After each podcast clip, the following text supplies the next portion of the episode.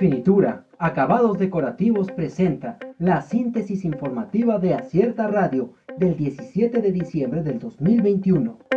Opinión con acierto, Estado de Derecho ya. Sin duda, qué relevante la acción de la Policía Estatal de Oaxaca y la PAVIC este jueves para frenar actos vandálicos en contra de la sociedad. El hecho concreto fue la intercepción de supuestos estudiantes normalistas en la capital que tomaron varios camiones de mercancías y pasajeros, además de portar cohetes, bombas molotov, tubos y cadenas con fines nada pacíficos. Hay, insistimos, libertades de manifestación, pero debe quedar claro de una vez por todas que el Estado de Derecho debe prevalecer por encima de todo.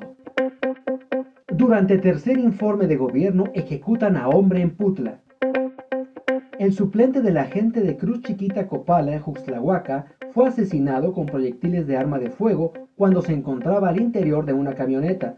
El hecho ocurrió alrededor de las 12.40 horas en el centro del municipio de Putla de Guerrero. García Jarquín desalojará a comerciantes para pagar pensiones.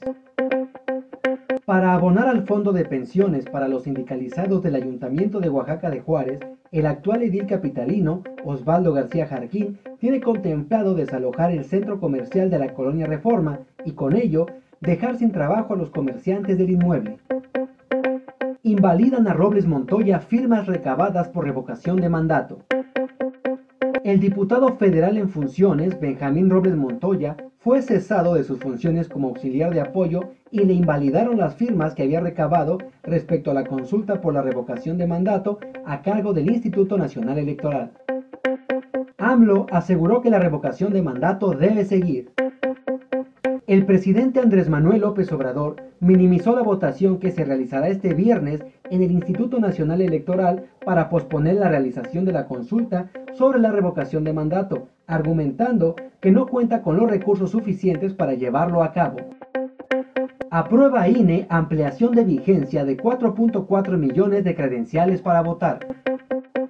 El Instituto Nacional Electoral aprobó la ampliación de la vigencia de 4.4 millones de credenciales para votar en todo el país.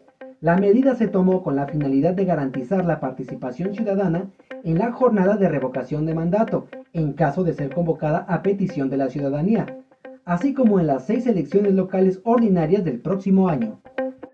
Renovallantas y Muelles de Oaxaca presentó la síntesis informativa de Acierta Radio. Escúchanos el día de mañana con más información. Síguenos en las redes sociales como Acierta Oaxaca. Visita nuestra página web www.acierta.mx.